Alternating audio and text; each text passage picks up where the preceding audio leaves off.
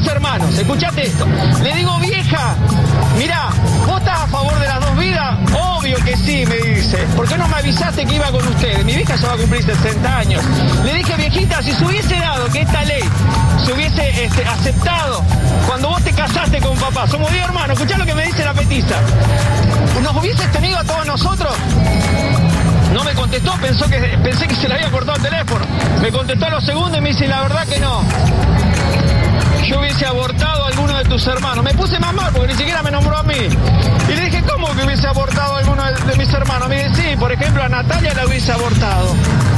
A Diego lo hubiese abortado. A Esteban lo hubiese abortado. Entonces, ¿sabe qué? Me puse a pensar y dije, obvio que tengo que estar acá. Maldita suerte. Recibimos en maldita suerte a nuestro psicólogo preferido, el licenciado Filkestein, el psicólogo K. ¿Cómo le va? Hola, ¿cómo están, compañeros, amigues? ¿Cómo andás? Y yo, la verdad que medio complicado y por eso vine. Ajá. ¿Saben el inconveniente que me generaron ayer ustedes? ¿Nosotros? No. ¿Pero qué hicimos? Pues yo los estaba escuchando como todas las tardes y plantearon el tema que, que, que pega de lleno, ¿no? En, en- en- en el corazón de mi conflicto personal, ¿no? Ajá. Porque claro, Esther escuchó eso de qué cosas yankees nos gustan. Sí. Sí. De la cultura ya. Y puso el grito en el cielo, Uf. ¿no? Eh, empezó a gritar que más colonizados era imposible que estemos, que el imperialismo, que por la respuesta se daba cuenta que éramos todos consumistas y no sé Bueno. cuántas cosas más. Estábamos Y la verdad que a mí, con una crianza judía y una adolescencia marxista, ¿no? Ese tipo de comentarios me generan muchísima culpa. Ay. Sí. Pero la verdad que el peronismo nos marca que no deberíamos tener tantas culpas, digamos. El, el peronismo tiene una, una cuestión con el goce, ¿no? Claro. Pero el tema es que cuando me saco las culpas, pienso en estas cosas y me saco las culpas, ahí me las mete Esther. Entonces se hace muy difícil, ¿no? sí, sí. Ya, ya terminé medio discutiendo con Esther, le dice que si fuera por, por rechazar todo lo que viene de Estados Unidos, que dejara de ver Netflix. ¿Y qué hizo Esther? ¿Qué hizo? Dejó de ver Netflix. No. Dijo, nunca más veo Netflix. No. Porque ella es así, ¿eh? Tro- trosquea hasta el final. Si tiene que autoclavarse puñales con tal de no bajar banderas, se los clava ella, Claro, ¿eh? claro. No, no tiene, no. Bueno, no son tiene- convicciones, ¿no? Son También. muy, muy convicciones Muy muy fuertes, claro. muy fuertes. Pero bueno, además de, de este tema un, un tanto personal, Sí. también vine para compartir con ustedes algunos eh, seminarios que tenemos en Marta Abierta Ajá. en esta semana. Sí. El primero tiene que ver con una sensación que nos asaltó a, a muchos compañeros en estos días. El seminario se llama... Además de todo, este año hay elecciones.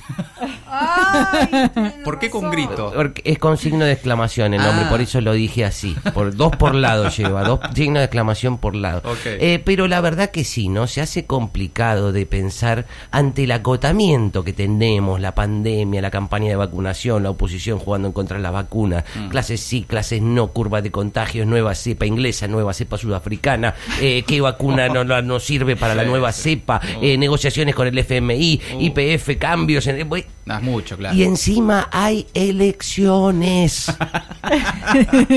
¿Cómo vamos a hacer? ¿Cómo vamos a Es la pregunta que nos convoca, ¿no? En este seminario porque si se mantiene esta intensidad que no solo se va a mantener, sino que seguramente aumente al acercarse las Sin duda, elecciones. sin duda. Dice, si se mantiene esta intensidad, medio que muchos estamos pensando que no llegamos. No llegamos. ¿Cuándo es? Agosto, septiembre, octubre? Bueno, no sé si hay pasos, si no pasos, pero Sí, la sí. verdad que se está manejando y bueno, se mete todo el tema de las elecciones en las discusiones, Sí, ¿no? claro, claro. Otro seminario tiene que ver justamente con las discusiones, con las elecciones y con las discusiones que sean por las elecciones. Tiene que ver con la gran polémica de estos días. ¿Cuál fue? Eh, lo pusieron unos muchachos eh, jóvenes, el nombre del, del seminario, Ajá. más jóvenes que yo, son medio fan de los Simpson y por eso el, el título es La vuelta a clases de la reta. Perdimos ante el mejor muchacho. Porque es un poco derrotista el título, pero Sí. es la verdad que está un poco difícil ganar esta discusión. Es un tema muy sensible, ya lo hablamos. Tenemos un ministro de Educación que, que un poco le da la razón a la reta, dice que va a haber clases presenciales, lo asegura. Tampoco, como la reta, tampoco dice mucho cómo. Claro, Con la reta dijo cierto. que sí, pero bueno. No Eh. ¿Qué hizo Vivo? Vivo aprovechó e hizo marketing, la reta, como siempre. Sí. El tema es que es muy difícil quedar como que no queremos, eh, no quedar, digamos, como los que no queremos que vuelvan las clases, si eh, la reta dice, vuelve las clases y todos salimos a decir, ¡eh, la reta pelado! ¡eh, la- te queremos, queremos matar a los docentes! ¡Turro!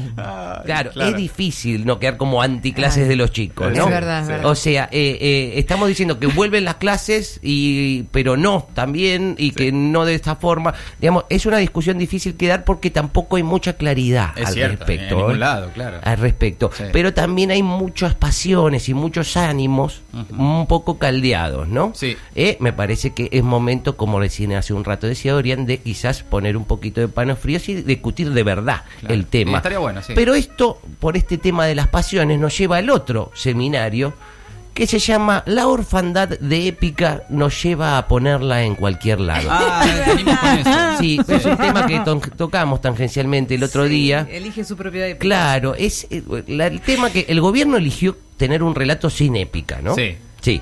Eh, y eso hace que pongamos esa épica, esa pasión, en lugares raros. Ajá. Por, por eso, bueno, pasa lo que pasa con, con las clases, eh, salen las compañeras a insultar a la reta en manada, Sí. o en el tema de la vacunación. Por ejemplo, hoy me descubrí, bueno, ni hay que hablar con la vacuna de Alberto, sí, eh, vamos, se Sí, vacunó, claro, sí, claro. pero hoy me descubrí a mí mismo Ajá. Festejando que Hungría se transformó en el primer país europeo que aprobó la Sputnik B. No, claro. Eh, es mucho, digo, lo celebré, lo celebré, dije, "Eh, bien, qué bueno. Hungría. Necesitamos algo que nos ordene un poco las pasiones porque la, estamos haciendo, la estamos poniendo en cualquier lado la Es verdad. pasión, medio que la, la estamos dejando medio de la interprete. Sí. Y como muestra de esto un poco, eh, de lo desordenados que estamos, ¿no? En, Sí. la- en las discusiones, traje un audio del grupo de WhatsApp de, de Marta Abierta, Ajá. en el que hicimos una reunión, un grupo de lectura, ¿no? Eh, mandamos unos textos de Gramsci y Laclau Sí. y después los discutimos, como una lectura debate, Ah, digamos. ¿Todo por WhatsApp? Todo por WhatsApp. No, no, claro, sí, los vamos mandando los textos Claro. y después los discutimos. Interesante. Y me interesa que escuchen esto porque marca un poco para ver que vean lo dispersos que estamos a la hora de discutir y debatir los temas. Ajá, bueno, Vamos a escucharlo. dale. Bueno, bienvenidos compañeros al grupo de lectura de Marta Abierta. Bueno, leímos todos eh, los, los, los Bueno, ahí textos de Gramsci y y los vamos a discutir. Buenas tardes compañeros. Bueno, me parecen muy actuales los textos que leímos porque está claro que, que en las discusiones que tenemos hoy hay una cuestión que no es meramente clasista y eso se podía ver con los autos viejos, por ejemplo, que marchaban con los carteles de Yo soy Vicentín. Y no lo expropiamos, no lo expropiamos, Vicentín. ¿Te das cuenta? Eh, por favor. Sí, ahí está censurado para que no se escuche el nombre. A, a Gramsci y a, la, y a Laclau. Y lo dicen ellos.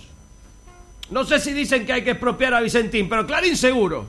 Claro, por el tema de la hegemonía. Es verdad que mientras tengan esos medios hegemónicos es muy difícil disputarla.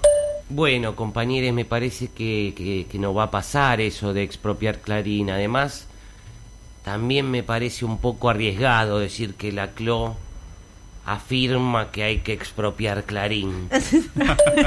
Bueno, no lo dice, lo- lo- lo- no lo dice, pero lo dice, clarito. Hay que expropiar Clarín. No. Lo dice la Clau. La, la Clau ganó Masterchef. Fabián, ¿podés sacar eh, a- al fumón de tu hijo de grupo? Después lo vemos eso, pero me parece que es un poco reiterativo lo tuyo con el pedido de expropiar Clarín. Yo reiterativo. Y mira, cuando debatimos el rol de los medios, pediste expropiar Clarín. Ahora estamos discutiendo Gramsci, pediste expropiar Clarín. Charlamos del tema del maíz el otro día, pediste expropiar Clarín. La otra vez tuvimos un pequeño intercambio a ver si pedíamos pizza o empanadas y pediste expropiar Clarín. Es que hay que expropiarlo, hay que expropiarlo. Bueno, pero volviendo a la CLO, compañeros, claramente el peronismo es una superación del marxismo en cuanto supera esa simplificación de, lo que es el, el clasismo, de la lucha clasista, ¿no? Tanto antiperonismo como peronismo lo muestran eso. Sí, bueno, el tema es cómo interpelar a ese otro en tanto sujeto político, teniendo en cuenta que claramente hay un relato en disputa y que ellos tienen la hegemonía de ese relato, por lo menos de los medios para, para, para hacer ese relato, ¿no? ¿Ves? Hay que expropiar Clarín. Pero ustedes no, no dicen que hacen esto de grupo de política y eso para que la gente viva mejor. Sí, hijo, claro. Claro, pibe. Sí, queremos justicia social. Y la gente va a vivir mejor y va a comprar más comida porque ustedes hacen esto? Eh, mm, eh, eh, Eh, eh, eh, eh, no sé. Bueno, hace 20 minutos que nadie manda mensajes, así que damos de esta manera por terminar el grupo de lectura sobre Gramsci y Claro. Bueno. compañeros. Bueno, eso era un poco para marcar esto, lo dispersos que estamos, lo mal que estamos, que el que nos ordena en el debate y nos hace recordar lo que es importante es mi hijo Inti. El fumón de Inti. Sí, Claro. eh, realmente sorprendente. Veremos si las, las elecciones nos ordenan un poquito o por lo menos si logramos bajar el precio de la comida, que parece que es lo más importante. Muy interesante, ¿eh? Muchas No, gracias, favor. licenciado. El Gracias psicólogo acá, en maldita suerte. Maldita suerte. Una mirada absurda de una realidad crítica.